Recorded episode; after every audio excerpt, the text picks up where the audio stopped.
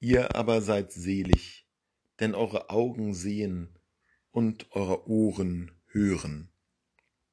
Jesus spricht hier zunächst über seine Zeitgenossen, über die vielen, vielen Menschen, denen er das Wort Gottes verkündet, denen er über gegenübertritt als der Heilende, als derjenige, der den Weg zum Vater aufzeigt und beschwert sich bitterlich darüber, dass all diese Menschen konfrontiert sind mit dem, was er ihnen zu sagen hat, was er an Zeichen und Wundern tut und nicht sehen und nicht hören, die Augen und Ohren ihres Herzens ihm gegenüber verschließen und verstocken.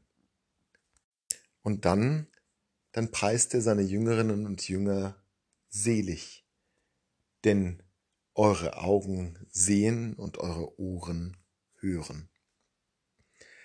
Dass die Jünger die Fähigkeit haben, Jesus zu erkennen, seine Bedeutung zumindest, soweit uns das hier auf Erden möglich ist, ansatzweise zu erfassen, das hat mehrere Gründe. Ihre Seligkeit hat mehrere Gründe. Zwei von denen sind für den gläubigen Christen auf jeden Fall klar erkennbar.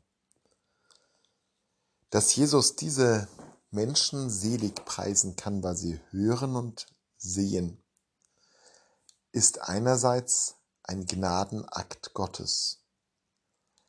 Es ist nicht nur ihr eigener Verdienst, ihr eigene Tapferkeit und Tugendhaftigkeit, ihre Frömmigkeit, die sie dazu führt, sehen und hören zu können, sondern es ist immer auch ein Geschenk Gottes, ein Geschenk der Gnade, weil eben der Geist, der in uns wirkt, uns dafür empfangsbereit macht, weil er unsere Herzen und unsere Seelen dafür vorbereitet.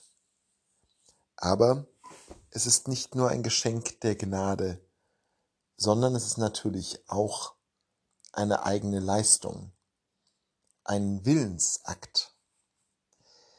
Dass die Pharisäer und Schriftgelehrten, die Frauen und Männer seiner Zeit, die Jesus sehen und doch nicht sehen, hören und doch nicht hören, ihr Herz so verschließen, ist nicht nur der Macht, die gegen Gott steht, geschuldet, ist nicht nur eine fiese Manipulation des Teufels, sondern eine klare, bewusste Entscheidung für oder gegen Jesus, für oder gegen den, der Jesus gesandt hat, für oder gegen Gott.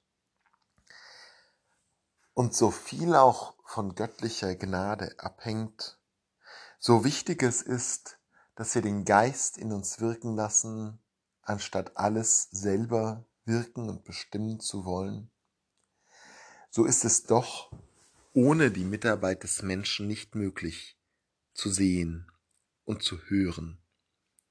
Wir müssen unsere Sinne einsetzen.